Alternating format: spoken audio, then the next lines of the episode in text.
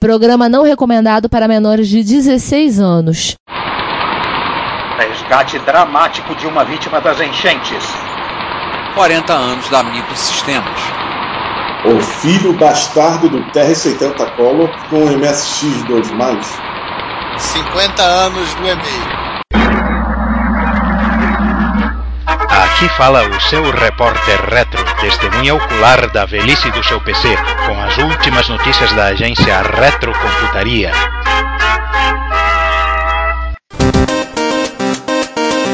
Olá a todos, bem-vindos a mais um episódio do Repórter Retro, o nosso podcast onde nós falamos, trazemos notícias e nós nos agrada nesse mundinho retrocomputacional. Começamos aqui com essa mesa formato um polígono de quatro lados sem muita forma. Tá? Eu, Ricardo Pinheiro, e quem é mais está nas, nos outros vértices aí do polígono? Eu, Juan Carlos Castro. Eu, João Cláudio Fidelis. E eu, Giovanni Nunes. Aliás, pode ser uma elipse ou um círculo, não precisa ser um polígono. É, mas vai ficar difícil de ter quatro pegar, né, cada um ficar, né? A gente nem mencionou o número do episódio, que é o número 70. Não tem nada de especial, não tem nenhum trocadilho, nenhuma curiosidade matemática em torno dele, então segue o. Só os Fusca 76 e a Brasília 76 que devem estar por aí, nesses rincões do país. É, não é nem... por alguém. 76 não é nem no... 76 não é nem no... Não. É o ano que se passou a, a, a trama do filme Rush.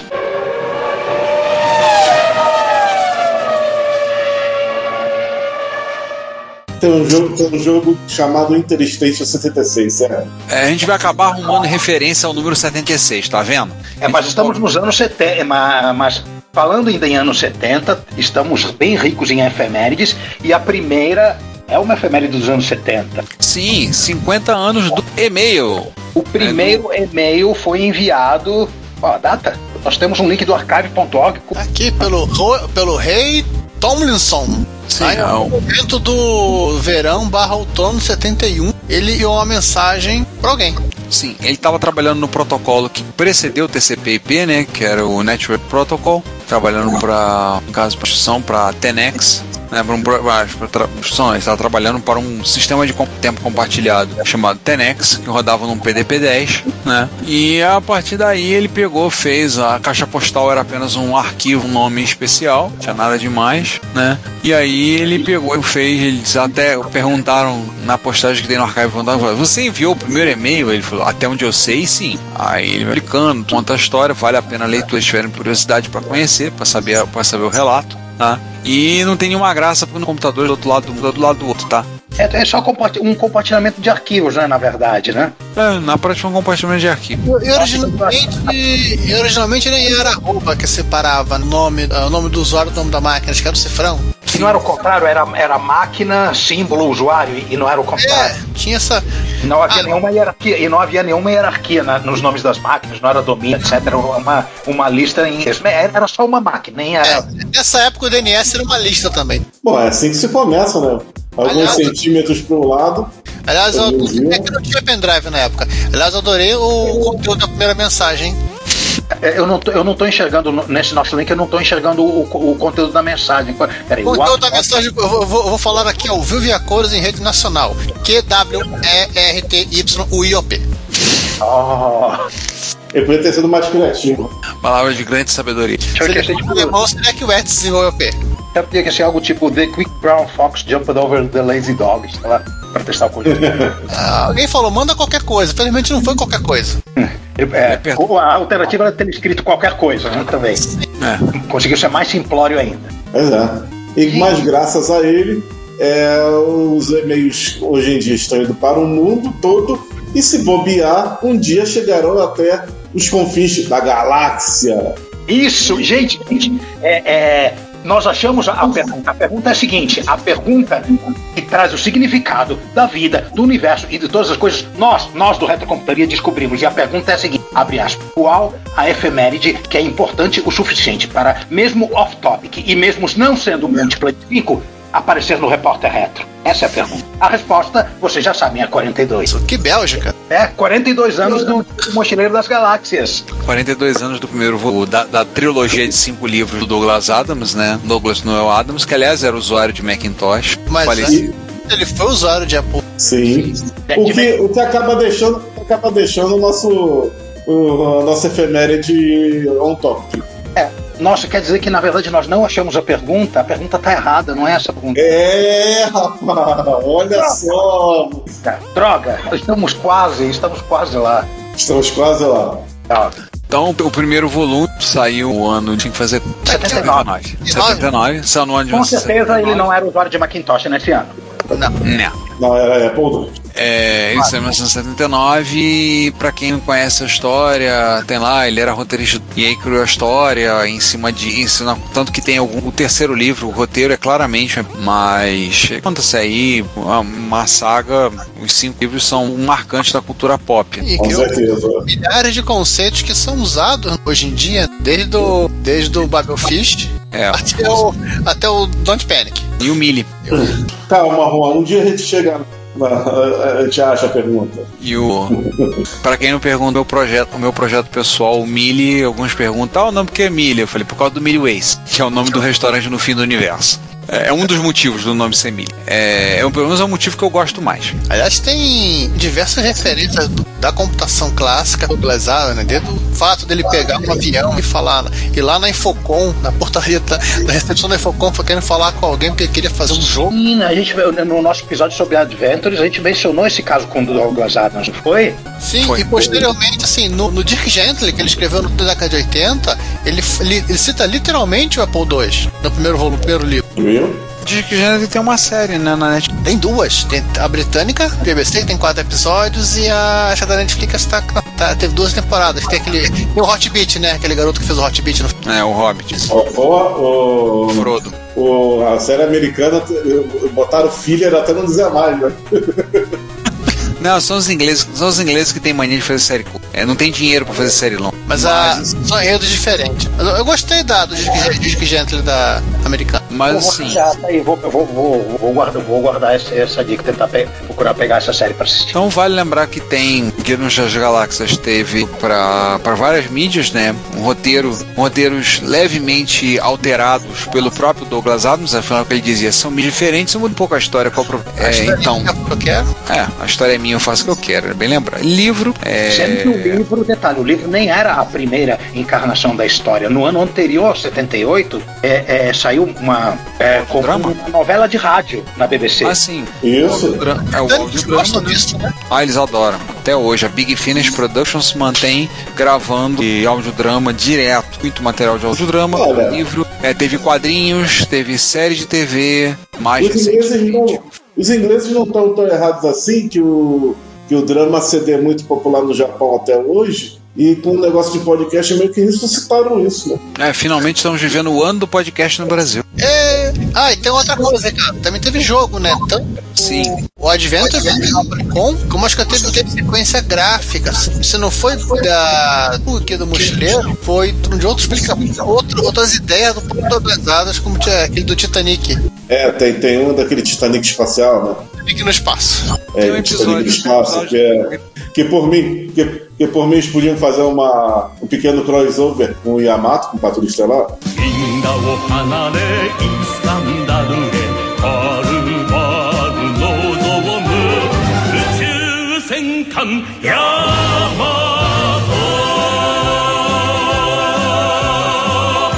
Tem um episódio, tem um episódio do Doctor Especial de Natal da terceira temporada da retomada da série, que é em 7, que é essa história de. Viu? De Capra. Inclusive, não, lá tem a Kylie Minogue. É melhor. Bem mais agradável. Com... Mas isso não é um episódio pra falar do Guia do Mochileiro das Galáxias. O Jack é mocinho no asteroide, não. ah, vamos voltar às efemérides que são divisíveis por 5? Sim, vamos pra comemoracal. o, o, o comem, comemoral. Oh, é. Pra quem não entendeu, 30 anos do, formato Unicode. Cara, eu não sabia que Padrão era tão velho. Não. É. Eu não sabia que era tão velho. Eu achava que o Unicode tinha 25 anos. O Unicode era jovem. Não, o Unicode era jovem. Pensava que o Unicode tinha 25 anos. Pô, 5 anos a mais, 5 anos a menos. Uhum. 5 ele ainda é jovem. 30 anos ele já, é, já deixou de ser Balzaquiana. Eu lembro, é um lembro que lá por 2001, 2000 ou 2001, acho que foi 2000, e o Unicode começou a aparecer no Linux. Foi o primeiro sistema operacional de, de, de uso forte que, que passou a usar o Unicode como padrão. Ele, ele, ele demorou a, a ser aceito, a, a, a- a- ele demorou a ser usado de maneira universal e nesse momento ele já era quase 10 anos, já era quase 10 anos velho. É, eu lembro de ter lido sobre o 90. Meu pai assinava a PC com cana. Ela, claro, ela chegava aqui no Brasil três meses depois tinha saído lá, né? Mas eu lembro de ter lido alguma coisa sobre o Code naquela época. Mas não sabia como é que tava isso. A gente está botando dois links aí. Um é, é é da, da, da própria entidade reguladora, né, da Unicode.org, é, da- é, da- fazendo a menção do, do primeiro padrão, que não, não vai ser muito útil para vocês. O segundo link vai ser muito útil para vocês, que é um link do Joe Spolsky, do, do blog Joe on Software. Ele explica de maneira maravilhosamente lúcida, fácil, para você entender como funciona esse raio de Unicode. E, e aí as codificações. Esse é realmente Assim, o que é Unicode é o- onde vive do que se alimenta, né? Isso, isso. É, é, é o- é Sérgio Chapelain do, do- do- dos blogs de tecnologia, o George Pauls.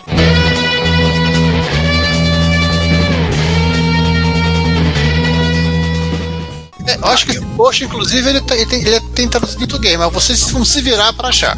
Eu traduzi um post do George Pauls pro, pro, pro português, mas não foi esse. Aliás, no meio do texto estão assim, né? Eu Vou traduz- traduzindo ele diz assim, e apenas mais uma coisa, one more thing, não é tão difícil assim. É, não é, não é tão difícil assim. É, é- é uma, é uma, é uma boa leitura. Acho que qualquer programador tinha, tinha que ler esse texto. Ou, ou nunca mais usar, usar tipo string. Ó, só pra, só pra dar uma importante pra falar sobre Code, Unicode, assim como quase tudo que você usa no seu cotidiano, do dia a dia, surgiu lá em 87, né? É? É, do ponto do Joe Becker, lá, que era da Xerox, Palo Alto, Tinha que ser. e mais uns carinhos, o Lee Collins, Lee Espaço Collins, né? Lee Collins, como Collins, Collins e o Mark Davis da época. Estão pesquisando sobre a forma de criar um sistema de caracteres universal. E ainda levou quatro anos para virar o padrão, né? Pois é. Ah, alguns de vocês talvez estejam pensando na, na, naquele item da nossa lista de promessas infinitas que a gente vai falar so- sobre codificações de caracteres, a salada que era nessa época, e, e o Unicode vai ser tipo assim, o, o fim do caos, né? O fim do Velho Oeste. Na verdade, ainda é um caos, né? Porque eu recebi um e-mail aqui da DHL falando que eles vão entregar minha encomenda minha na rua Conce Conceio. eu, vi, eu, eu vi um print de uma tela de um player de. de um, de um DVD player us- usando um player de música e um dos era ah, aquela música do Roberto Carlos Eu Te Darei o Céu. Ai, meu Deus. Aí dá. Eu te darei o meu bem e o meu amor também. Aliás, tem uma camiseta sensacional que é o teu céu, né? só, que, só que o jeito que ela foi diagramada não dá a impressão que é teu céu. Aquilo não, aquilo não pode ter, ter sido feito na Inos. Não, aqu- aquilo, é- aquilo já nasceu meme. Não, eu me recuso a acreditar que, que, que alguém fez aquilo na boa intenção. Eu sei exatamente de que de quem você está falando. E a censura do, desse episódio acaba de subir. Não, e a quinta série, assim, a quinta série bate forte, né? Não, não tem, não, não tem como. Não tem como. Acho que todo mundo aqui viu essa camiseta, né? Todo mundo viu essa camiseta, quer, quer, quer queira ou não. É, eu, eu, eu, eu, eu penso assim, cara, se eu achar uma, uma tamanho G- GXP3 do, do teu céu, acho que eu compro. Não, mas eu, eu- é, não, eu não, eu sou educado. Eu não falo, eu não falo essas coisas, eu falo vossos filhos. Ai, ai, ai. Eu não tô falando nada disso, eu tô falando do teu céu, uma camiseta, vamos dizer, de cunho econômico, quase. É, Ah, também- sei. o- vamos, vamos seguir pro, pro voltar pro podcast. Vamos ser daqui, vamos ser da quinta série, vamos. Série- Vamos, vamos falar, porque estão 30 anos da, da, da máquina da Apple, o, o Power Guido, digo, o PowerBook. Isso. As piadas já estão ficando escatológicas. Ops. Aham. Chega, chega, chega, chega. Depois chega. da, daquela coisa estranha que foi o Macintosh Compact da Apple, a Apple, assim, ela também já voltou. Macintosh Portable. É, o Portable. Ela voltou pro projeto de desenho, como fazer o Coyote, e lançou um notebook melhor. Uma- Posso fazer a pergunta? Nessa Oi. época aí, o Jobs, estava naquela época que o Jobs estava corrido da, da Apple, né? Tava fora da Apple. Sim. Eu Tava na já, Next. já tava na Next lá brincando de, de Toy Story. Ah, isso explica porque que ele tem cara de, note- de, de notebook, de laptop padrão de PC da época. Não, mas Na aí que tá. verdade, esse virou o padrão do PC. É, esse virou padrão, que por exemplo, Ah, ele tinha o recurso, a versão- o primeiro modelo do Apple PowerBook 100, 1990, foi o primeiro notebook que eu me lembro que ele recuou o teclado e colocou o trackpad, na verdade era um, na época era um trackball com dois botões embaixo. E aí você passou aquele espaço ali, serviu um ponto de apoio do braço. E você apoiar os daí começaram a história, começaram, já estavam começando a falar sobre ergonomia, sobre a necessidade de você aprender a acostumar a apoiar o para não cansar o braço, tudo. O pessoal era jovem, jovem nos computadores. Ainda bem, ainda bem que era aí. Só se pegassem o, trackball e botassem embaixo do, do notebook, Eu já vi notebook que eles tinham colocado atrás da tela.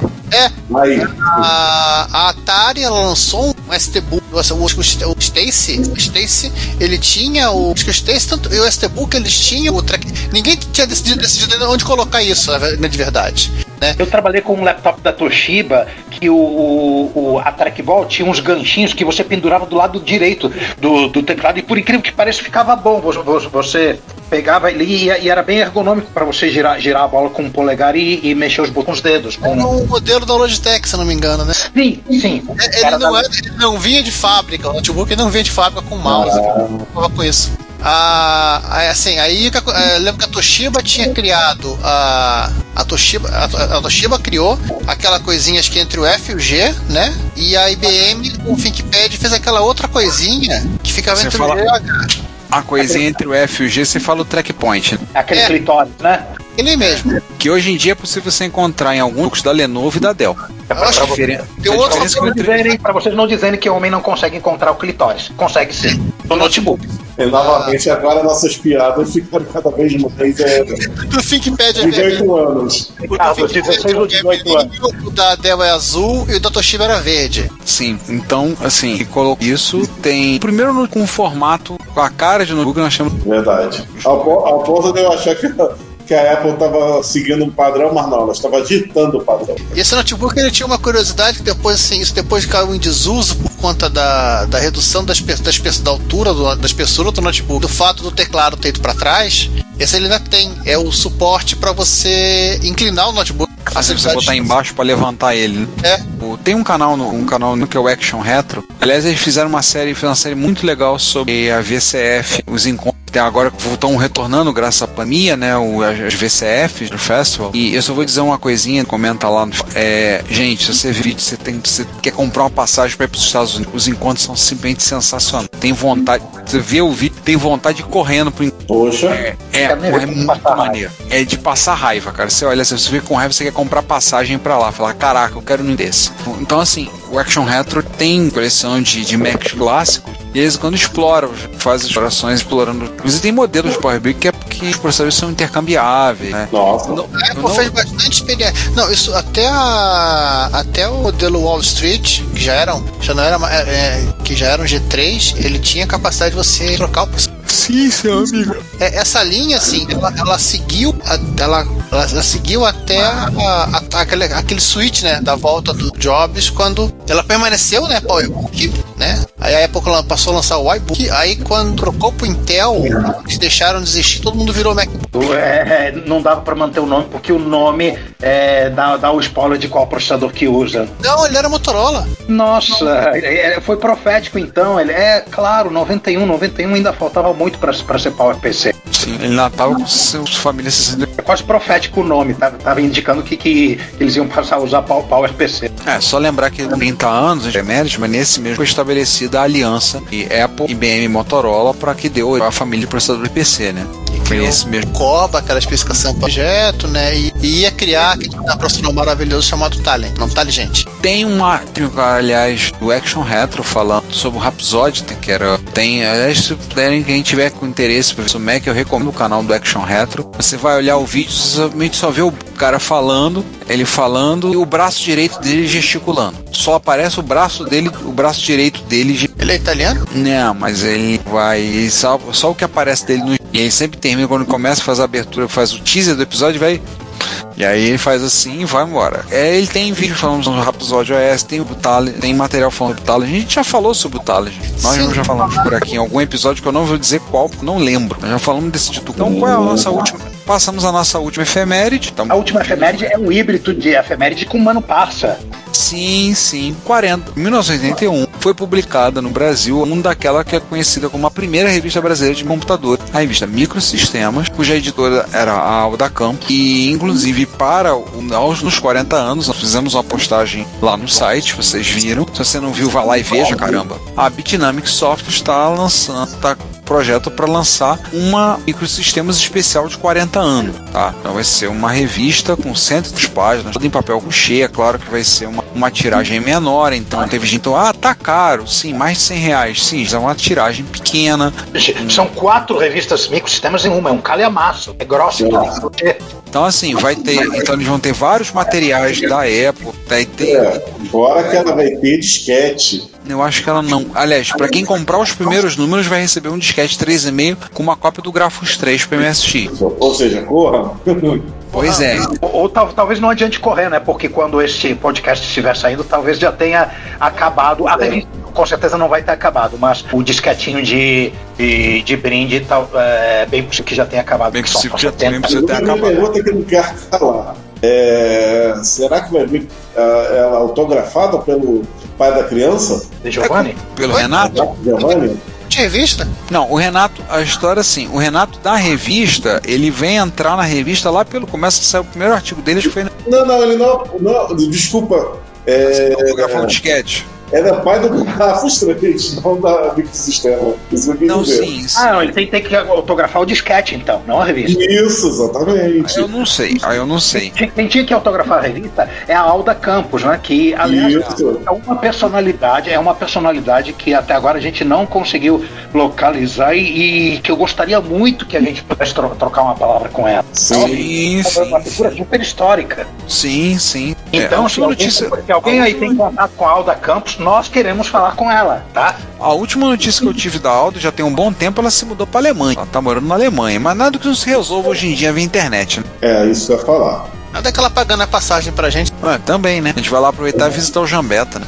O- Ó, só mas- uma curiosidade, se pra pegar o, a efeméride anterior, a Toshiba ainda coloca o trackpoint na. Toshiba na faz notebook, a Toshiba tá falido. Tô vendo no site aqui, Dynabook. A Toshiba tá quebrada. Agora não é mais Toshiba, né? Agora ela, é, ela foi. Agora, é, na verdade, a marca Toshiba continua, mas ela foi comprada. Essa parte foi comprada pela Sharp, né? Então, assim, assim é, no caso acho que é, Dyna, é, é Dynabook, né? Igual aconteceu com o teclado com o Model M, ela, ela foi antiga, ela, ela, ela é a divisão do notebook da Toshiba e ainda existe. Então, desculpa, não é Toshiba, é Dynabook por TG, você ainda consegue. É, é, TG você ainda compra.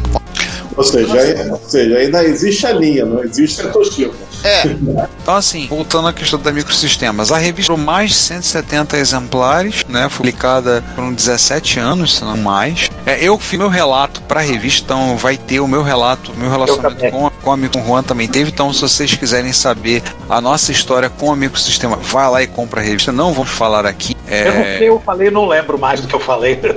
a gente não lembra, né?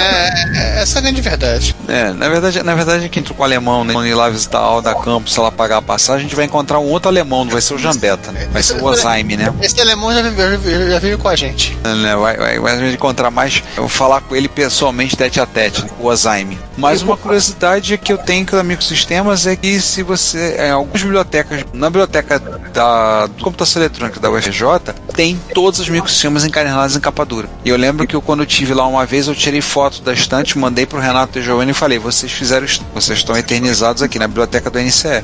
Tá aqui, foi é parte da história. Então, Ricardo, você sabe quantos microsistemas existiram? Números? Foram mais de 170 exemplares que foram. Não vou- É com certeza a partir de agora existe mais uma, né?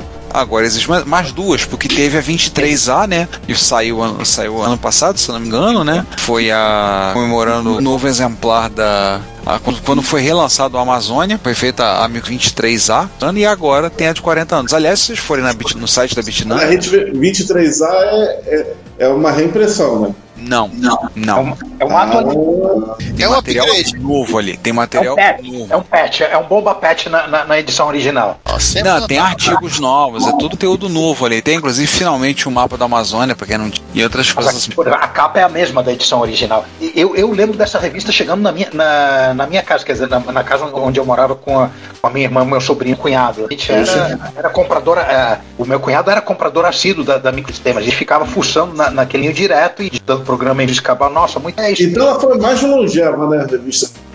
Foi, foi. 81 até. Cara, ela foi impressa até 95, 96, se eu não me engano. Ela teve cento- um pouco mais de 170 números. Tem, se procurarem. E mais Ah, de 15 anos de. Ela acabou perto, perto do ponto de corte, né? Faz sentido. Ou seja, ela abordou todos os micros brasileiros. Sim, peraí. Caramba. A revista teve 169 exemplares e ela foi impressa até 1997. Agora até 170. 170, 170, vou colocar aqui na. Ah, 171. Opa. Eu vou colocar. É, 17. Eu vou colocar Em na pauta. deze- em 16 anos ininterruptos. Vou colocar aqui na pauta que na Wiki. Caramba, cara. 16 anos não é pra qualquer um. cara. Não, ainda mais naquela época de mer o mercado, Teve aquela revista loucura que a gente vivia, né? Teve revista de, de uso geral, assim, do gerais. Viveu menos. Viveu É, muito menos. Acho que, cara, das poucas revistas juntando tudo que, que sobreviveram mais tempo do que o microsistema, é, deve ser o almanac do tio Patinhas, É, revista Turma da semanal. Mônica, quadrinho, né? Agora que a gente mencionou aquele nosso amigo alemão que a gente quer visitar algumas vezes, vamos aproveitar e começar a ressuscitar mortos, porque começa justo com ele, né? Rise from your grave. E o Jean Beta, quanto mais consertador clássico, aquele ao qual ele dá uma cusparada e tem 10 minutos de duração, resgatou uma vítima das enchentes recentes na Alemanha, que foi uma amiga 1200. Eu não vi esse vídeo, tá na fila. Eu agora tô pegando, vendo do Retro Man Cave Dwellers. Na falta do César, eu faço. É. é esse vídeo? Eu vi. Basicamente assim, ele literalmente ele fez aquele serviço que a gente faz quando uma máquina toma banho. Tem que dar outro. Isso. Foi o que eu imaginei.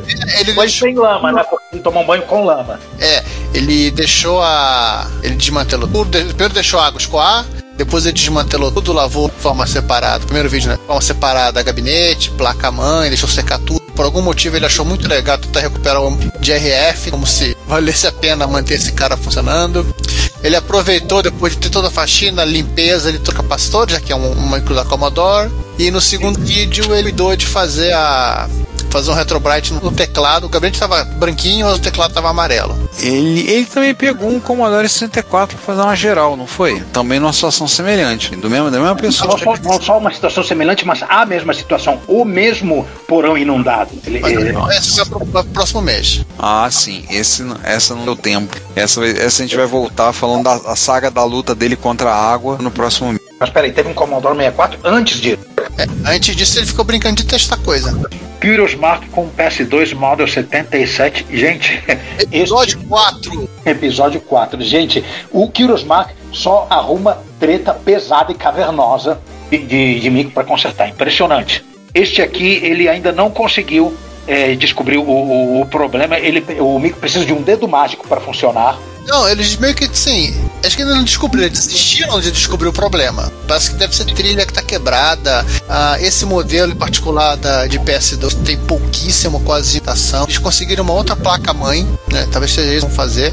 Fator raro vindo da, da IBM, hein? Tem que- Não, Não, mas o PS2 com barramento MCA é, não é bem assim, né? Não era pra ser público, não é máquina de prateleira. Ah. Um chip customizado, o, o cara, de- o camarada, o assistente dele, esqueci o nome dele, ele desassemblou o BIOS, ele fez um, Ele um- fez uma outra BIOS. sim, uma BIOS que só serve para testar. Pra- Ele fica dando out nas portas e quando dá problema ele dá um bip do- num- numa frequência diferente. E Sim. nessa, Eu vi isso, o cara explicando a, como a, a rotina de BIP em assembly. Nossa, me, me, me, me- é, ver aquele assembly de modo real de X86 me trouxe memórias. Eita ferro. Eles fizeram até um piggyback para poder monitorar o- os sinais da- do chip de BIOS. Eles soldaram dois componentes gigantescos, né, SMD, da placa para trocar, botar outro, botar a placa que o pessoal, o tiozinho do IBM Museum mandou para eles. E não era porque o chip não estava com problema, o problema está em outro lugar, é algum, é, Ah, é mas algum outro mar, é alguns mar muito difícil de detectar.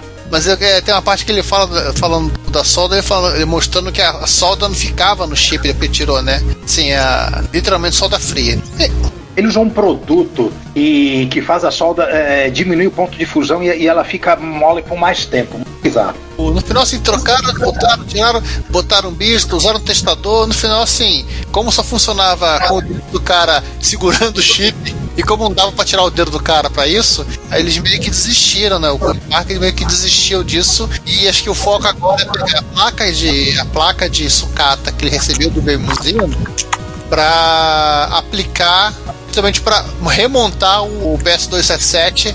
Olha, virar, isso deverá no, retro, no, no repórter retro no 37, inclusive, É, apropriado. bem apropriado, para poder fazer a máquina voltar a funcionar.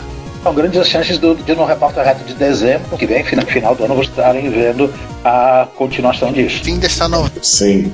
E, gente, o, o- justamente o Ricardo teve que dar um, um pulinho ali. Nossa, essa próxima restauração é, é dele, é de IBM Model. É de teclado IBM, nossa. De Model F. É Model F, sim, Model F. A diferença. O F é o teclado do, do XT. Ah. O M é o teclado do AT. O F é aquele to- to- todo juntinho as teclas. É, tecla de função na, do lado Duas colunas do esquerdo lado esquerdo, nossa. e tudo unificado. Sem espaço entre elas, né? É engraçado que era uma tendência nesse início do, de década, a micro norte-americano tem tecla de função do lado. Commodore e, a, e a Atari, Que era uma, entre outras, seguindo essa tendência. era uma também. tradição de terminal, né? Os terminais tinham as teclas de função do lado, com facilidade É. O- Algumas Aí não sei por que o PC começou a botar em cima, e foi até a tendência que o MSX também seguiu, e aí todo mundo. É, Tecnicamente a MSX colocou a função em cima primeiro. Ah, é? Olha, IBM O Model M é mais novo do que o MSX? O do legal? AT, o AT é de, de 80 e Ou é 4 ou é 5, verdade. Mais longo do que o MSX. Eu lembro que, que quando, quando veio aquele novo layout de teclado, né, com a caps lock para baixo, em vez de do lado do A, as teclas de função em cima, eu odiei. Eu estava muito, eu muito acostumado com, com, com o layout do, do XT. Eu, eu, achei, eu achei aquilo horrível, né? Mas depois de alguns anos me acostumei. Tem até um utilitário da PC Magazine para você trocar a função da caps lock com a control. E a tecla control ficava do lado do A, onde atualmente fica a caps lock, né? Não, isso, isso é uma, é uma discussão, porque alguns notebooks seguem esse padrão também, né? Ah, por exemplo, o ThinkPad, uma- faz muito tempo que eu, que eu não vejo nenhum cap- é, tecla control do lado do A.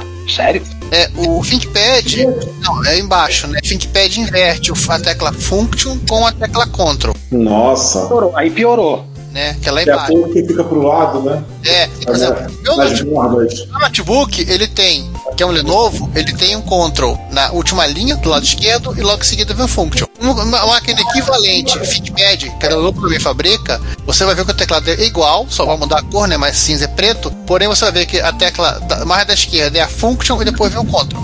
Bem, numa dessas restaura... Vem cá, numa dessas restaurações o, o, o cara transformou o, o teclado no teclado USB, é isso? É, nós temos du- duas transformações, né? É a mesma? Não, uma, uma restauração e uma, e uma transformação. Tá, vamos começar com o, Epi, o Epi, Epi, Epictronics, né? Que literalmente ele restaurou o direito a, a fazer até aquela, aquela, aquelas espuminhas que ficam na tecla. Um M, né? É, limpou a parte metálica. li- é, Esse, esse troço não deve ser plástico, então não precisa fazer retrobrite. Ele somente tirou a sujeira que estava acumulada, limpou as teclas. Mas assim, ele, foi, ele comentou, ele comenta que as, as teclas que ele comprou não estão 100%, não são muito iguais ao original. Mas foi um trabalhoso. E tem esse cara aqui, né? É, depois que a gente fala do Electronics, aí tem o Repair and Restoration. Este sim, ele pegou um Model F e transformou num teclado USB-C. Literalmente ele arrancou o fio, deve ter colocado o controlador lá, um sisteminha de controle lá dentro. Inclusive o modelo é diferente. O modelo do modelo do Electronics, o fundo é o fundo é da mesma cor da tecla. O Dele é cinza. É que ele tinha pintado. Ah, ele pintou. Esquece, esquece qual é a última forma. Cima foi tudo. É, e o que você falou de ser tudo junto, não sei se isso é exatamente verdade, porque tem um espacinho entre as teclas de função e a esquerda do teclado. Eu acho que, eu acho que esse era o padrão mesmo. Tinha, tinha esse espaço. É, mas o Repare em Restoration, ele, ele resolveu fazer um teclado de, de XT pro Turbo R, né? Que é cinza. Ou seja, não basta, não basta botar um teclado externo pro Turbo R. Tem que sacanear. Aham. Vamos pra maratona agora, pessoal? Uma mara... Nossa senhora. É, nós tivemos uma, nós tivemos uma inundação de água lá na Alemanha.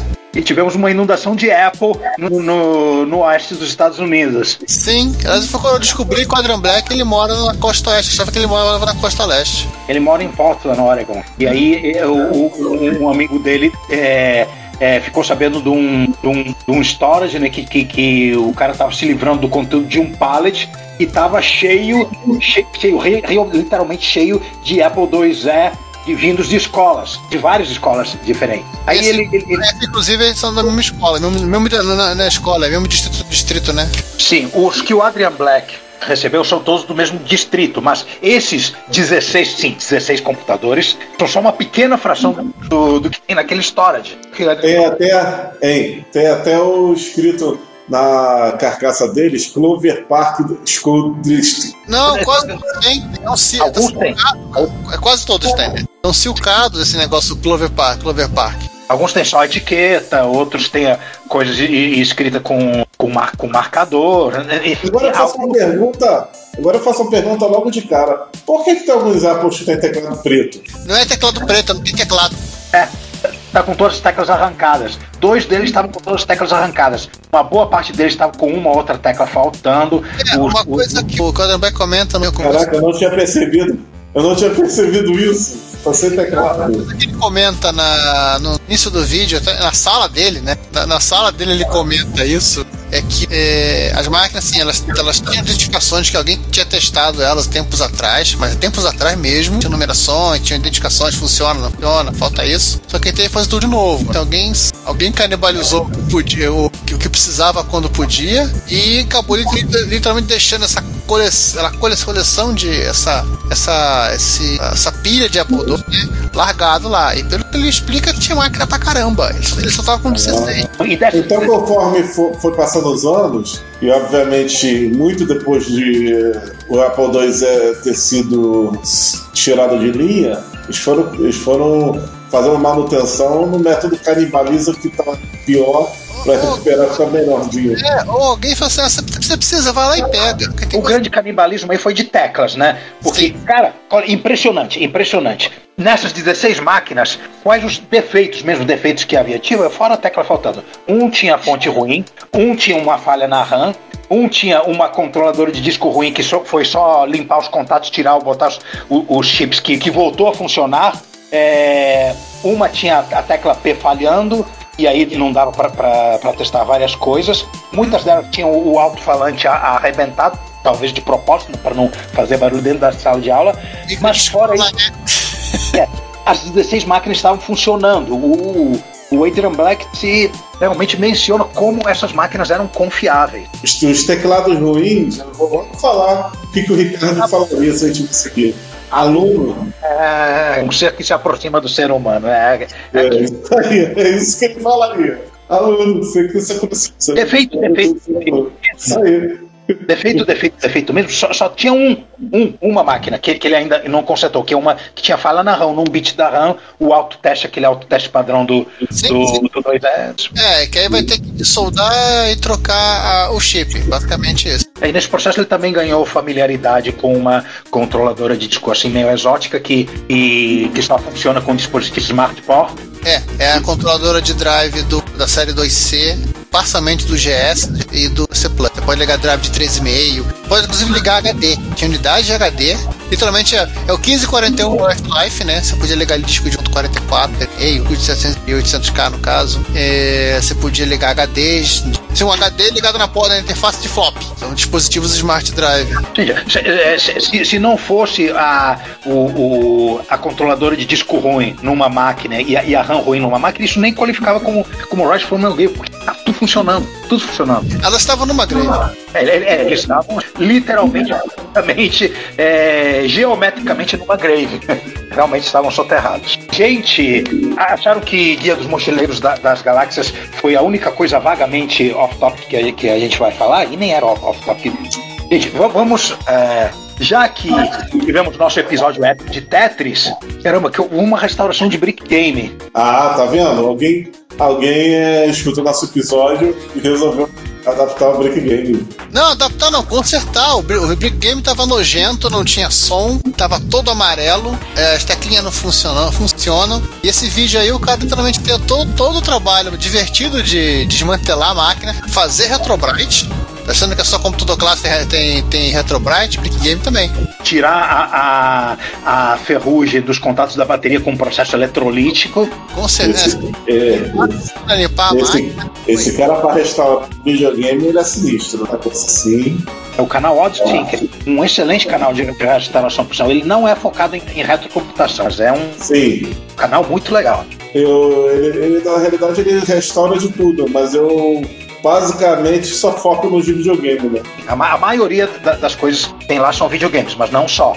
É. É, tá, sujeito, tá sujeito a, de repente, talvez, quem sabe, no futuro apareça alguma coisa que realmente é do é, de retrocomputação, quem sabe. Nossa, é, esse, esse cara é, é- é- é da nossa alçada. É, ele é da nossa alçada. com certeza. Inclusive, sim, o, o, o Brick Game que tava nojento, que é um Brick Game com 900, é, 999 jogos, é, aham, é, ele fica de novo. Perdão, fala de novo. Não, é 999 jogos, de, de, de- de acordo com a, a carcaça, né? Mas na verdade, sim, são 50 jogos, é, va- variações de Tetris e re- o, re- o resto são repetições. Reza a lenda que no manual chinês do Big Game, eles falam pra você virar um pouquinho a tela é, um pouquinho pra esquerda ou pra direita pra ter mais variação de jogo. Olhar no espelho, né? É, exatamente. Aliás, uma jogabilidade nível Hardest, né? Jogar um Tetris no modo espelho. Então, a parte mais divertida que ele comenta é que E eu, eu cheguei à conclusão que o Brick Game tem até um clone de. de. de Quart, que tem um que você atira na peça. esse- aliás, esse, desculpa, eu, eu é Quart. É 999 de acordo com a, a, a própria carcaça, ele tem 9, 9, 9 milhões 999, 999 jogos em um. Ele tem mais jogos que todos os clássicos. Pô. E a, a, a parte que eu achei mais divertida dele falando que a, é, ele- o concerto do alto-falante foi literalmente acho que a- alguém deliberadamente é, é, cortou o fio pra não tá, tá aguentando o barulho. É mais ou menos a mesma coisa, o mesmo problema daqueles Apples 2, 2 é, que o Adrian Black pegou, né? Assim encerramos o nosso Rise of Final Grave em grande estilo. Versão Altera de Beast. Agora vamos para a sessão Bela Lugosi. Meu camarada, meu camarada. Gente, gente, gente, a gente tem, tem que tomar, a gente tem que tomar fôlego para começar a falar desse negócio. Vamos dar um pouco de contexto antes. Vamos dar um pouco de contexto antes. Uns anos atrás, o Felipe Antoniosi, o Retro Canadá, também conhecido como Podemos, ele fez um hackzinho divertido assim, só, só por diversão, que foi colocar um processador de vídeo de MSX2 Plus num Terrescolor chamou aquilo de, de WordPack Plus, né? Tipo, ficou tipo um adaptador de 80 colunas, só que totalmente diferente como eram os adaptadores eh, de 80 colunas na época. Foi uma coisa divertida, a gente chegou a falar no podcast, existia repórter era vocês Sim, Aí tá, ficou ali ah, um hackzinho ma- maneiro pra, pra Color Computer. Aí me chega um camarada, John Whitworth, resolve pegar essa maluquice que o Brazuca canadense fez e além de colocar um, um processador de vídeo de MX2 Plus, ele me coloca um PSG e um chip de FM na mesma placa. se é pra fazer upgrade, tem que fazer upgrade. E, e- e o pessoal, isso foi. Esse negócio foi lançado no mês passado, no mês, no mês retrasado. E o, e o pessoal já tá fa- fazendo hacks por aí com. E Juan, você esqueceu de outro detalhe. Ele não fez isso no Qualquer. Ele fez isso no Dragon. Tipo o Dragon, que é outra máquina. É, é, é verdade, ele fez isso focado no Dragon, que eu acho que ele, que ele é britânico. E Sim. o. E, e, e, e o Terrestre Color vai assim meio, meio que de lambuja, né? Ele tem o mesmo slot, etc. Não, não tem como, como é uma coisa totalmente alienígena e não tem aquela questão de oh, ser compatível com o Basic, etc. Ele funciona do mesmo jeito, ou seja, que é uma, é uma coisa totalmente experimental, inexplorada. Tem pessoas aí fazendo programinhas em assembly com, para ele, fuçando, etc. Nossa senhora, coisa. É, se o. daqui a pouco. Daqui a pouco vão começar a chamar isso aí de, de FM77 avião ocidental. É, é, é, é, é quase isso. Mas nem, nem é isso. É uma, é, uma, é uma máquina que pode ter existido numa terra paralela. Gente, as dimensões estão colidindo. Não, tipo, é uma outra máquina, é um, é um outro computador. É, um, é alguma coisa é, meio MSX, mas também meio Ceranópolis. Eu me lembrei, assim, de uma outra maluquice que foi o Boise Beat que fez. Ele, ele botou dentro de um Atari 8-bits um 6809 para funcionar em vez do, do 6502. Ó, ó, os chips que ele tem, ele, ele o 9958, ele, ele tem um, um- O PSG é o YM2149. E o FM é o YM2413. Tudo, é, João, você que é mais especialista nesse negócio do que eu, tudo isso é de, é, é de 2 Plus, não é isso? O de cima é o PSG, de MSX. É. Que é, que é Mas muito. a versão japonesa do, do PSG normal, do AY normal, totalmente compatível, né? Sim. Por exemplo, máquinas da Philips usam o, o PSG da Yamaha. É pino compatível, inclusive. E o 2413? Esse FM 2413. O, o FM é o, é o, é o, é o MSX PAC, o, o, é o, é é FM padrão do MSX que você pode achar, como a gente fala, em máquinas 2 mais embutido, na maioria delas, ou no cartucho FM PAC, ou nos seus muito clones por aí, inclusive o FM da Tecnobytes. Todos eles são, são, são clones do, do FM. E sim, isso tudo é padrão. Ou seja, o FM pode ser colocado em cartucho em MSX2 e até em MSX1, né? Só que MSX1 tem dois jogos para MSX1. Então pode rodar tudo quanto é jogo de MSX2 2 Plus, é só compilar, né? É só compilar. É, só compilar. É, mas tem uma coisa que a gente pode brincar do só compilar. Você pode expandir a VRAM dessa máquina para 192K só soldando a, as memórias que estão faltando no soquete. Buraquinho. Olha aí. É, ele, ele, ele, ele já reserva o, os soquetes adicionais para você botar o 64K. Cara, isso, isso, isso, isso aqui, isso aqui realmente pode dar, dar um bom assim de uma forma inesperada, sinceramente. É, eu não sei, se- eu não sei se é, compatibilidade, não tem ROM aqui, né? Não, não tem. Ele, ele falou que ele, ele, ele não tem a pretensão de fazer alterações no Basic para isso, e aí vou a dar uma coceira na minha pessoa. Eu não sei se eu vou ter a energia vital para começar. o quê? Compilar o compilar o MSX Basic do. Neurônios. As extensões necessárias para acessar o para acessar o modo de Exato. Nossa, que. Olha, olha, olha, olha como é que o negócio tá indo de um. Que coisa louca, meu. Que coisa louca. Sim. É uma máquina, é uma máquina interessante e, como eu disse, ela, em tese faria o que faria o Fujitsu FM 77AB.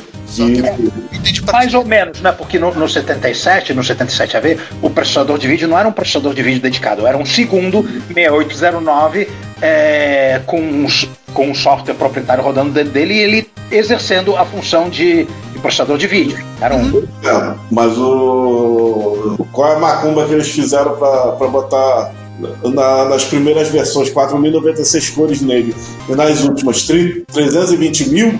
E, e entre, entre outras várias features que ele tinha, que o- ele tinha Superimposer também, etc e tal. ferro de solda e programação ACM de 1809 não resolve. Caraca.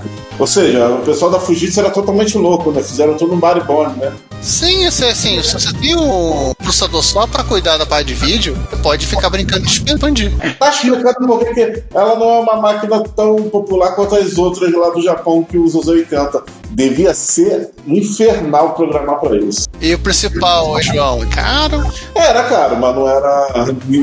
Não era, não era nível vital, mas era caro. Não, é que a Motorola já, já, já metia, já enfiava a faca para vender processador, né? Você tem uma máquina com dois processadores iguais. Ah, Mas eles não compravam da Motorola, eles compravam da Eaton. Ah, sim. É, tá fazendo a mesma coisa. Vamos voltar, vamos continuar esse papo de vídeo, mas vamos, vamos voltar pro Yambeta?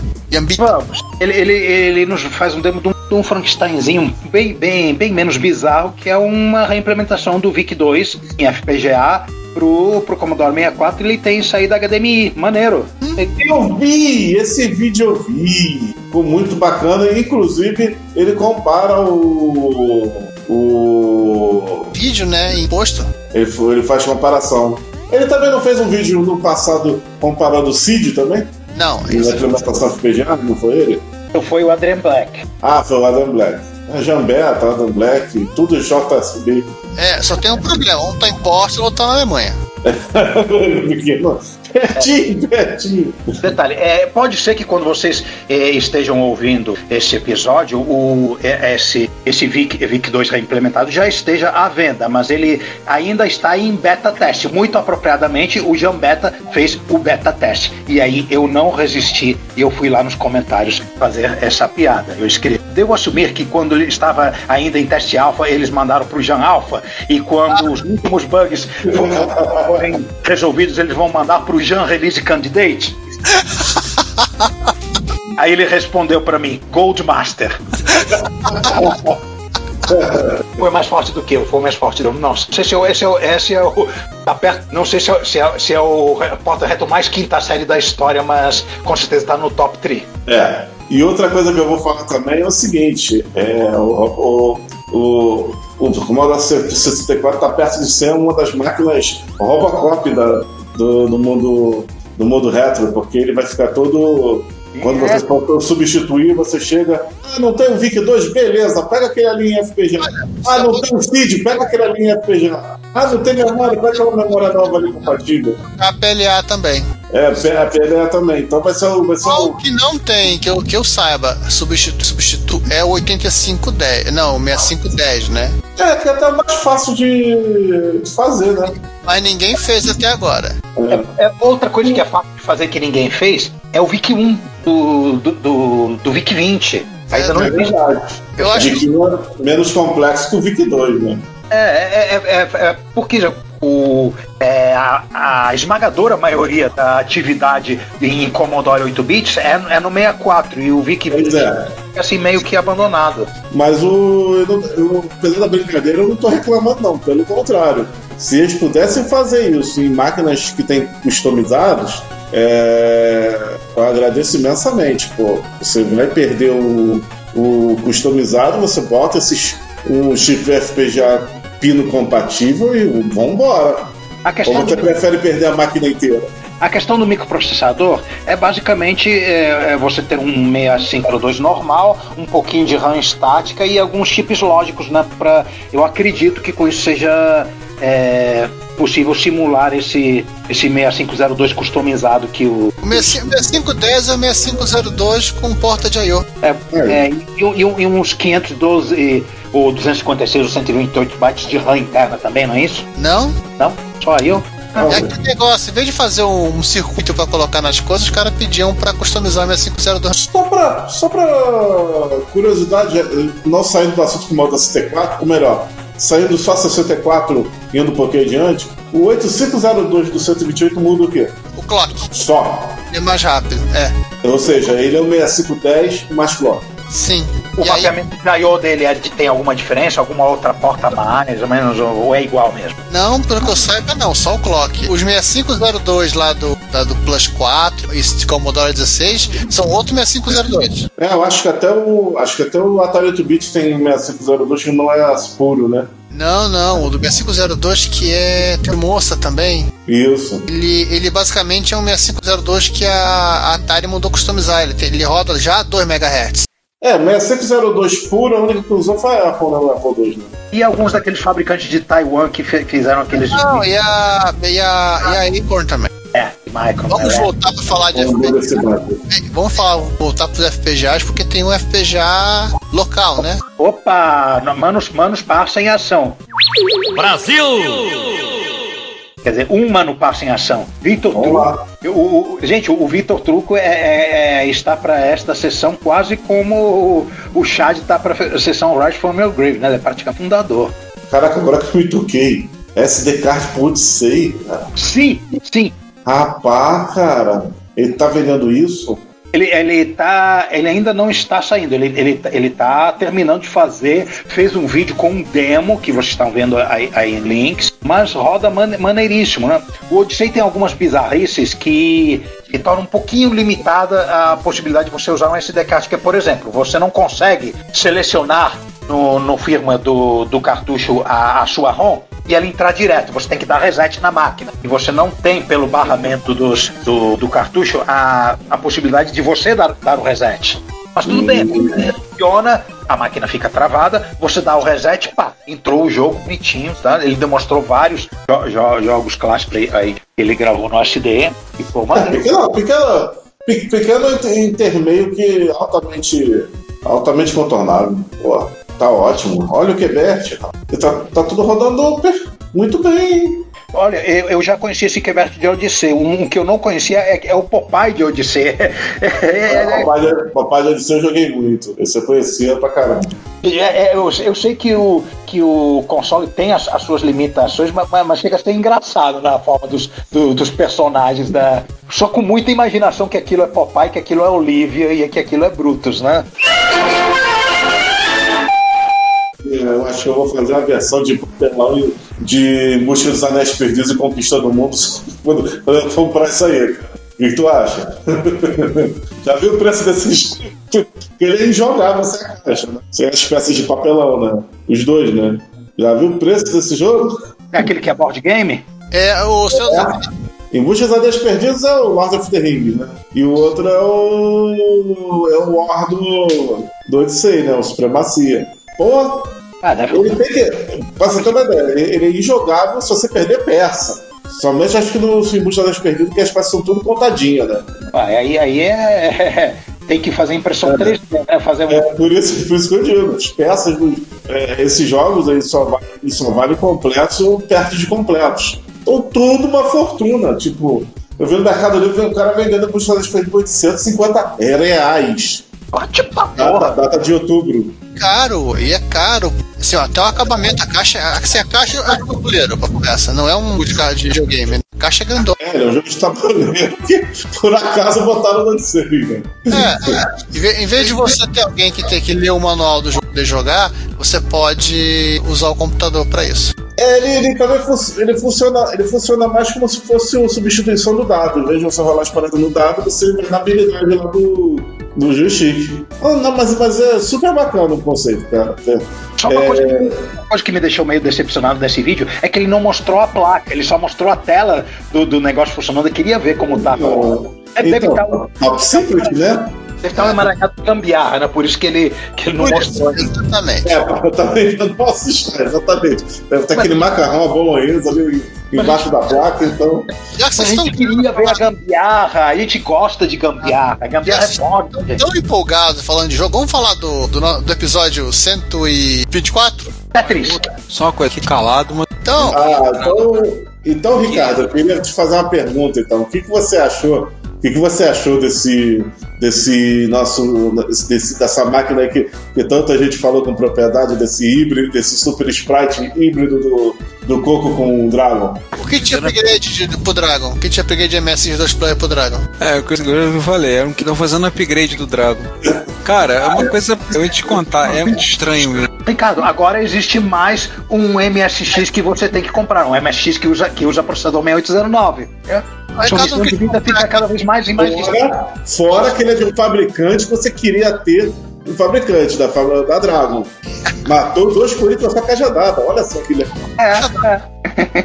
Não, mas é da Dragon espanhola. Ah, Mas a Dragon, questões de regionalismo. a Dragon, Dragon? pela. A Dragon espanhola é a Dragon. Ué, quer dizer que a, a, a inglesa que é a, a subsidiária? Não, a a da- começou a Dragon Data. Começou na Inglaterra, depois ela faliu, foi comprada pela Euro qualquer coisa, que levou a empresa Eurorádio, levou toda a empresa pra, pra, pra Espanha, e agora vem o momento, momento picareta, né? E encheu o saco do governo, governo espanhol para criar uma, uma, uma legislação para poder é, para poder evitar a venda de máquinas com 64K em território espanhol. Ah, a culpa, a culpa da mistura de cá é deles? É, exatamente. Ah, o que você tem a comentar sobre isso? Nada. Que eu não tenho, eu não tenho nem palavra, cara. nada a declarar. Só que só que detalhe, essa maluquice aí, ela durou pouco tempo, porque logo em seguida, logo em seguida, a, a Espanha entrou oficialmente na comunidade europeia, né? Diferente da Inglaterra, e A, Ingla- a Inglaterra não entrou, ela entrou e saiu. ela, ela- ela- ela foi comprar cigarro e já volta. Ela, ela fez Na volta a turismo. na- ela fez turismo na comunidade europeia. É porque aquela coisa, na volta a gente. Eu volto e te volto. E assim, aí é to- toda a legislação alfandegária que existia na, na Espanha deixou de existir. O, meu- é, como a gente chamava quando a gente era jovem, é o mercado comum europeu. Ou seja, esse, esse, esse Amstrad com, essa quantidade inútil de memória lá virou só uma peça de colecionador pro dia de hoje. Verdade. O- Isso, isso surgiu por quê? Porque a Dragon, esperta, queria achar que só eles iam vender máquina de 8-bit na Espanha. Barato. Segue. Vamos Tá. agora. Vamos lá. Episódio 124, dossiê Tetris, parte A. Na cabeça. Enquanto, É, enquanto o João vai fazer na trilha sonora. Tá, Vamos começar lendo os comentários do YouTube da. Vocês não querem que eu grave, vocês não querem que eu grave a musiquinha do Tete pra botar no fundo, não, né? Dispensamos, dispensamos. Então, os comentários no tem o comentário do Retro, do Retro Modern Professor, que nos mandou diz assim: queremos um episódio sobre Mud. E aí, eu, no caso, olha, está no episódio sobre Mud, sim, pra breve. Aguardem um. E o T também falou: Eita, que spoiler é esse pra ficar sabendo o tema do episódio uma semana antes? Bobeada minha na hora de fazer o bloqueio, subir o vídeo, programei, só que eu botei com estreia. Então ele divulgou. Aí o Guilherme Mitman, né? O, no- o nosso Pianista. do, o pianista do bar de Metrópolis, né? Não, na verdade, Retrópolis, esse- Retrópolis. de Na, na nossa cidade não, a nossa cidade não tem super-herói. Não, mas essa não é super-herói, não. Isso aí é coisa da Marvel. É, ele vai, ele, um pianista do bar de Retrópole. Aliás, não, ele vai, e além do mais, ele vai, o emprego dele é esse da noite. Durante o dia ele vai ser mestre da banda marcial de Retrópole. Opa. Ele é maestro. Nossa, isso parece um piano mecânico. Aí ele diz assim: fui ali definir um lembrete quando vejo, e quando vejo é dia 6, pode nem mais ter Brasil daqui a cinco dias. Protesto na Praça de Retrópole. Aí eu coloquei lá, xi, falha nossa, mas já vamos deixar o hype lá em cima. Eu não respondi pra ele: se o protesto for pacífico e democrático, tudo bem, mas nada de pedir o fechamento do Supremo Tribunal Retropolitano. Em Retrópolis não tem esse negócio de intervenção militar, essas coisas. Não. Esquece, esquece isso. Vamos aos comentários do site, Eu, tô perdido. Ah, se vocês estão vendo o quê? No YouTube. Ah, no YouTube. Os comentários do YouTube. No site, o Ricardo Sierban comenta: Olá César e todos do Retrocomputaria, não escutei ainda, farei isso agora, mas já agradeço por mais episódio. O trabalho de vocês é fantástico. E em seguida, pronto, agora escutei, a opinião continua a mesma. Muito bom o podcast. Obrigado, Ricardo. E o Alexandre Lima diz: Agora entendo por que consigo fazer caber mudanças em carros de passeio. Quando arrumo as coisas em um carro, normalmente cabe o dobro ou o triplo de coisas lá dentro do que o homem médio consegue fazer caber. E algo que é sério.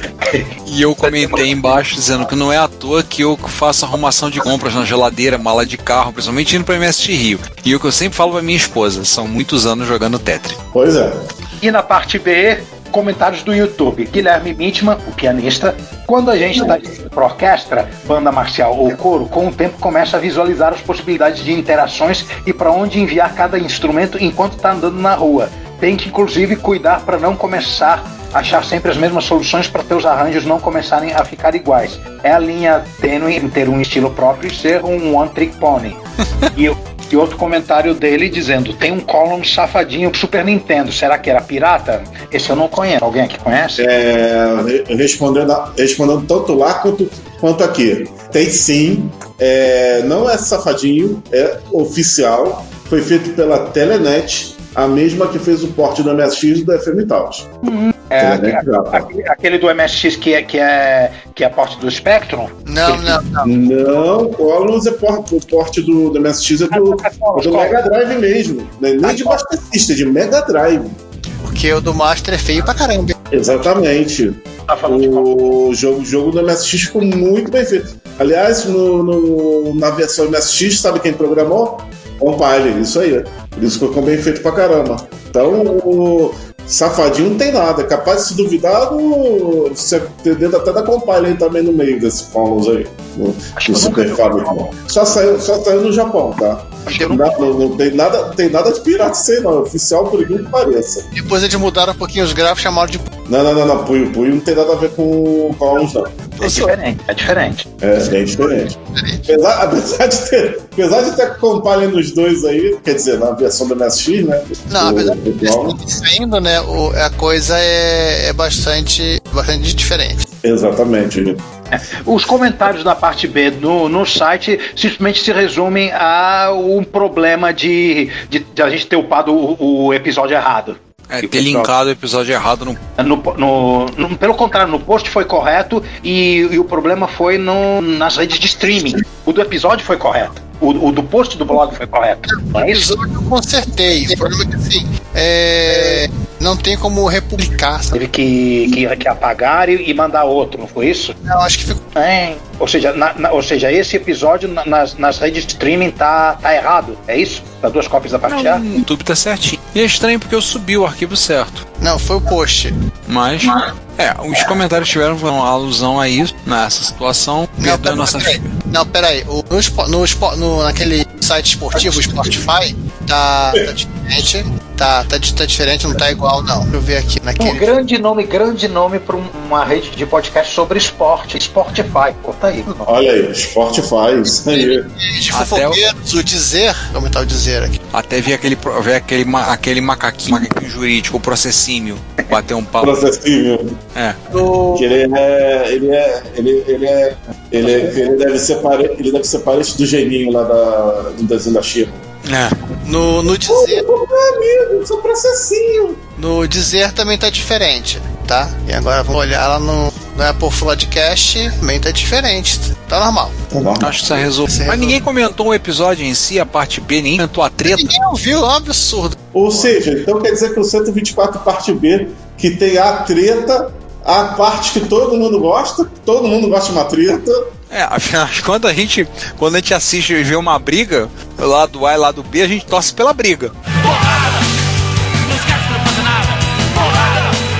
Acho que, que o, a, a confusão era, era, era tão grande que o, o pessoal ficou boiando. É, vamos, vamos, vamos, vamos, re- vamos refazer. Vamos lá, gente, assi- assistam o episódio. É, vamos, vamos re, é, é, fazer o marketing aqui dizendo, galera, reassista, tá tudo normal, reassista que vale a pena, tem treta. Não, esse episódio do Tetris em particular é um que eu gostei muito, porque é um assunto muito interessante Sim. todo mundo. Tem, Vai, te- tem tetra e tem tetra.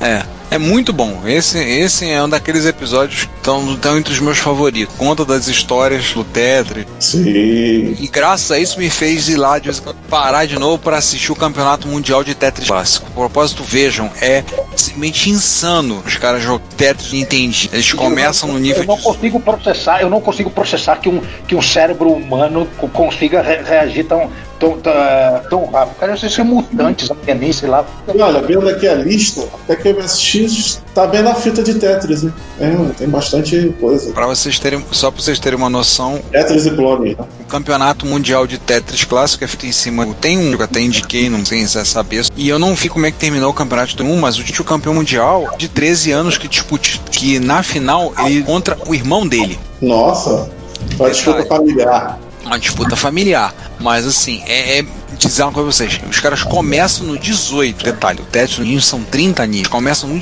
Porra. Assim, já é insano. Se o pai dos moleques que competiram na final for tiozão, ele vai falar o seguinte: "Ho- hoje tem festa e porrada lá em casa. Com certeza, não, os jantares da, da família devem ser interessantíssimos. Ah, Sim. Eu, eu imagino qual é a gesticulação que eles fazem para botar comida no prato. Chega. Ah, vamos, vamos sair do Japão. E nós, né? O que, que, o que, que nós estamos fazendo?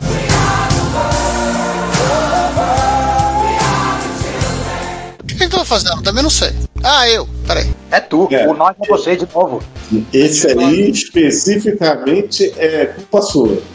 Sim, complemento, né, a finalização do- da, da minha, das minhas experiências de conversão de, de imagens, imagem em geral, né, para as telas de MS, telas do MS2, ne, modo RGB, nesse caso em particular as 16 cores, né, a- peguei a primeira parte foi a conversão em si, né, a different, mas esse é o processo de conversão da da, da imagem, é, imagem que você vai ter, né, para ser visualizada na, na tela do na tela do, do MSX propriamente dito. Sim. Então, que a primeira parte foi no longínquo Repórter Retro 63. acho que ele abriu. Eu, eu só, Acho que foi em abril. 63 de 2019. Não, não, não. Foi em abril de 2021. Ah, o, o Giovanni falou uma coisa aqui que eu achei interessante que explica um comportamento do, de telas de MSX2. Que ela, ela abre toda zoada primeiro, aí depois passa uma segunda, a demão de tinta que eu falava na época, aí ela lia certinho. Aquela lê a imagem propriamente dita e depois lê a paleta. Foi, foi, foi, foi no de maio, você, você fez isso em abril e saiu no repórter Hum. Correto, correto. Isso, isso. Aí eu expliquei o principal, como funciona a paleta do MSX, que ela, ela tem uma incrível característica dela ser apenas descrita, que obriga o MS, a build do MSX a guardar esses 32 bytes em algum lugar, para ele saber que cor é que cor exibindo na tela, porque ele não sabe. É o mesmo problema da MMU do Terra do, do Coco 3. Por aí. Né? Explico o foto da cor zero, que pode ligar e desligar. E aí, assim, eu fiz uma rotina, eu peguei, eu peguei uma imagem em 15 do 424, aliás, uma foto da Venda Paulista quase segundos antes do início da pandemia. Cara, uma coisa que eu percebi aqui com, com o MSX, que esse ponto aí tá- ele é revolucionário. O, o conceito da, da cor zero, vulgo transparência. Cara, isso é uma coisa que eu vendo em máquinas mais poderosas, isso não era padrão e não era trivial. Das máquinas clássicas, computador e videogame, uma das raras que é elogiada muito pelo frente do tempo dela é o Super Nintendo, que tinha altos níveis de transparência. E É- detalhe, isso em cima de máquinas mais poderosas, como Neo Geo e Sega Saturn. Mas isso aí, hein, Ru- João, isso aí é por conta da compatibilidade com o TMS. O TMS ele foi originalmente desenvolvido para fazer OSD, né? Para você fazer aqueles, aqueles negócios em cima de uma imagem de vídeo, né? Tinha câmera de vigilância, uma imagem de, de algum tipo de imagem de TV e você colocar coisas por cima. Já era para já era para funcionar é, com, com manipulação de imagens, né? Não, só para botar por cima.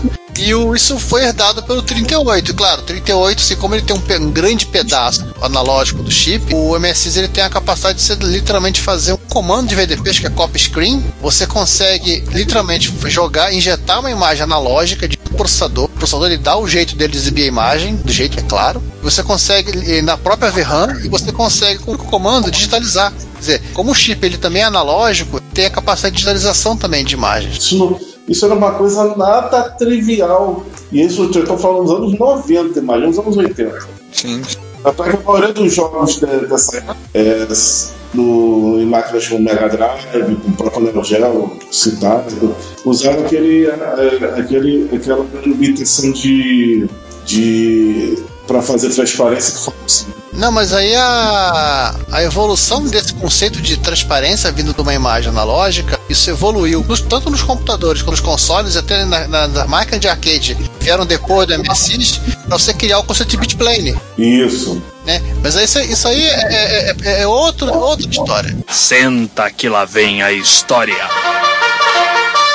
Vamos prestar atenção, só para fazer uma prestação de colaboradores, fornecedores que colaboraram com a do baralho, ela não atingimos a meta no total, nós atingimos 94%, mas como nós colocamos a campo flexível, nós produzir o baralho. Então, no momento que a gente está gravando, tem, já recebemos os o baralho. é, a gente tá imprimindo o baralho na impressora ali no canto, mas a minha impressora é preto e branco. Como eu fazer? Não, não, desculpa. É, falando sério agora. É, imprimimos, mandamos rodar na gráfica, já estamos nos baralhos, tá? Eu acho que no momento que vocês estiverem ouvindo, vocês já terão recebido. Que nesse momento da gravação, os, pa- os pacotes já estão prontos, já tá tudo. Eu apenas estou aguardando receber o, o Catarse pagar o nosso percentual, pagar para a gente poder fazer, eu fazer a remessa. Essa campanha foi muito mais tranquila que a campanha do ano passado, porque ano passado, na verdade, foram duas campanhas e a gente estava aprendendo a fazer. Né? E esse ano a gente teve problema no passado do próprio baralho. A gente mandou o baralho pagar, voltou umas 10 vezes até a gente acertar. Agora, dessa vez, o Giovanni preparou o baralho, mandou, foi na primeira. Eu até paguei o extra que eles cobram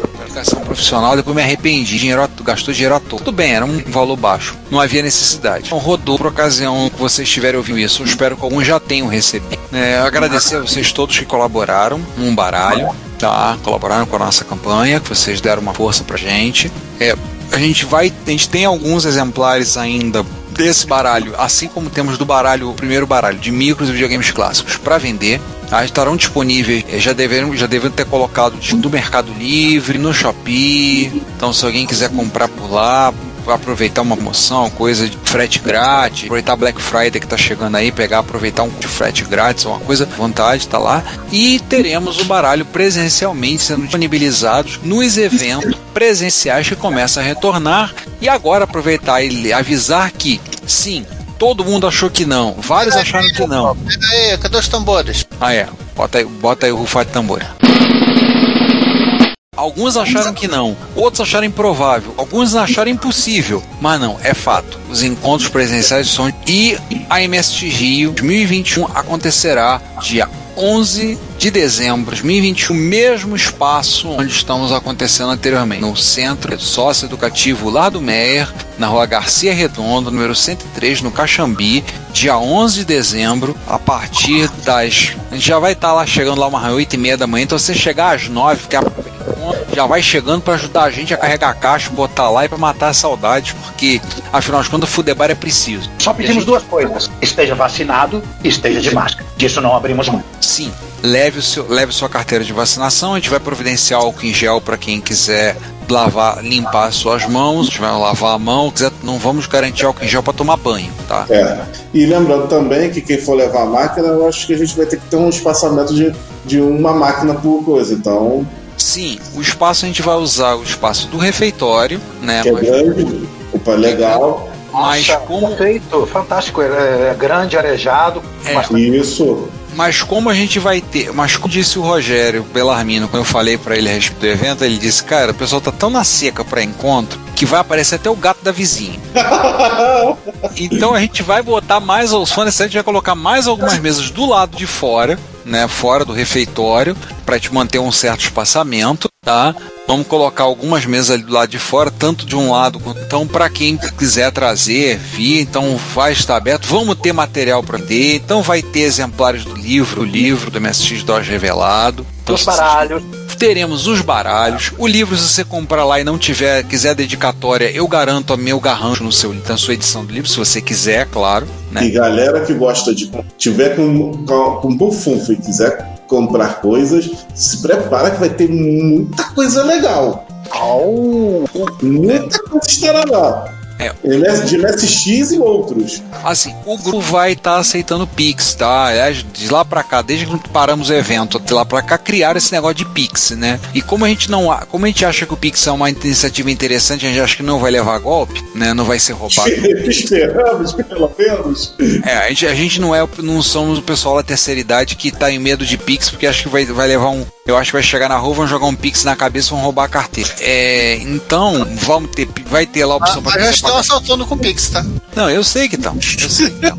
Mas QR Code, vamos ter pagamento por QR Code. Então, se você não tem dinheiro em espécie, não tem problema. Vai ter máquina, vai estar lá. Vamos ter material para ver. Maquininha de cartão, sim, mais uma. Peraí, peraí, também estamos disponibilizando quatro isopores com gelo para receber pagamento sem órgão.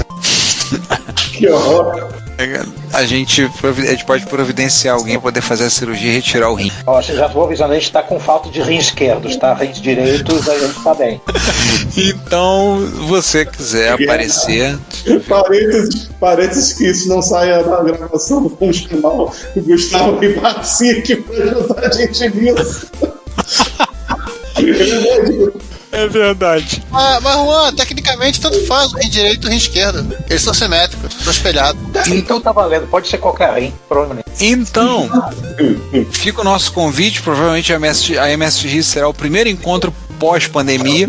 Então, será um prazer ter vocês lá. Quem não comprou seu baralho, vai ter a oportunidade de comprar o baralho lá.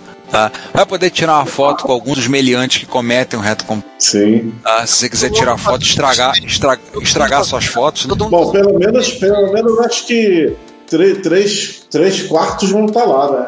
Garantidos. É, mas todo mundo fazendo cosplay de, de Sub-Zero, né? É, então, fazendo- Não, eu vou fazer de Scorpion. Ah, tá. o- E o, e o, e o Giovanni de Novo Cyborg. Mas não tem camisa de boot amarela. então, Mas você pode mudar o a cor do boot, esqueceu? eu já perguntei uma vez se o pessoal queria fazer camisa, camisa de outras cores. Ninguém. É, então.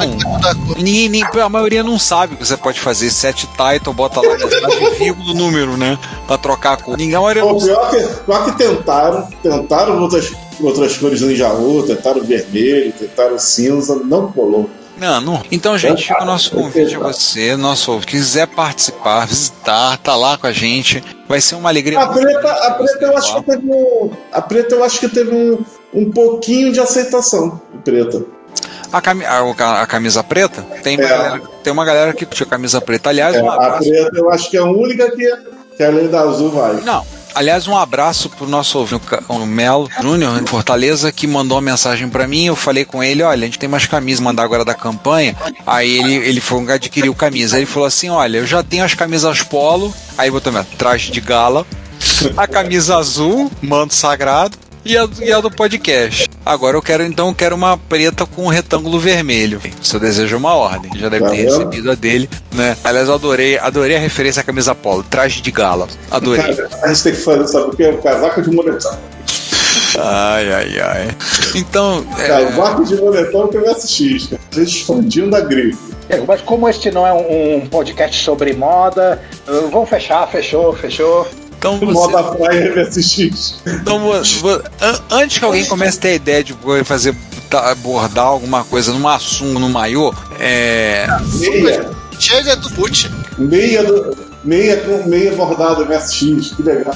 é, fica o nosso convite. Então, você que é o nosso ouvinte, quiser dar uma passada, quiser vir no encontro, a entrada é de graça. Tem lugar para estacionar o carro, tá? Não vai ter lugar para almoçar por motivos óbvios. E a gente vai usar o refeitório para fazer o O estacionamento, o estacionamento também é free, né? Só pra, pra É, o estacionamento é, de gra... é, é liberado. Dá um toque, manda uma mensagem pra gente lá, pra entrar, pra entrar e estacionar o carro. Seja bem-vindo. Estacionar o carro é de graça. Tirar ele depois é outra história.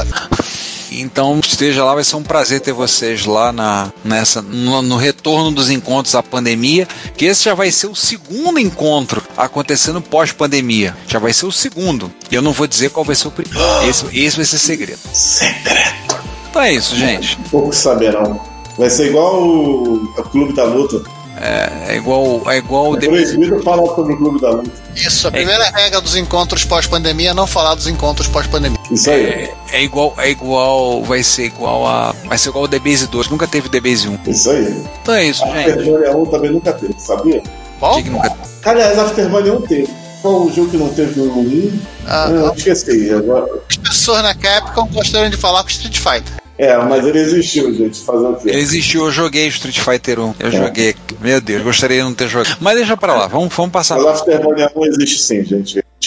Então, gente, mais uma vez, muito obrigado É quase igual ao 2. Antes de ouvir pergunte. Então, gente, mais uma vez por ter ouvido até aqui, muito obrigado. Nos vemos então no mês que vem, já entrando agora no final, nos finalmente, né, o próximo episódio que o repórter, o último, o último episódio do Reto Computaria enquanto Reto Computaria, né?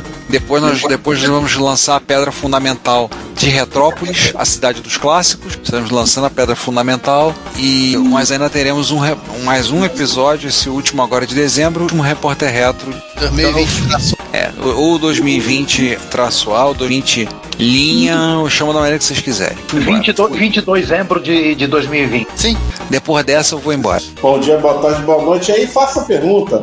Aliás, eu não vou fazer a pergunta, eu vou, eu vou pedir, quase uma exigência. A pauta de hoje tem que ser no, no Dragon com, rodando com os chips de NS2. mas repórter reto não tem pauta.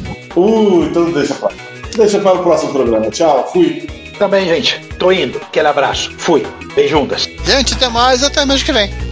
Assine a newsletter do Retro Computaria, a Retrobits, e receba no seu e-mail toda sexta as novidades do mundo da retrocomputação. E fale conosco, comente nos episódios, nas postagens, nos mande e-mail em retrocomputaria.gmail.com. Procure também o nosso perfil no Instagram, no Facebook, no YouTube ou no Twitter e manifeste-se. Seu comentário, você sabe, é o nosso salário. Obrigado por nos ouvir e até o próximo episódio.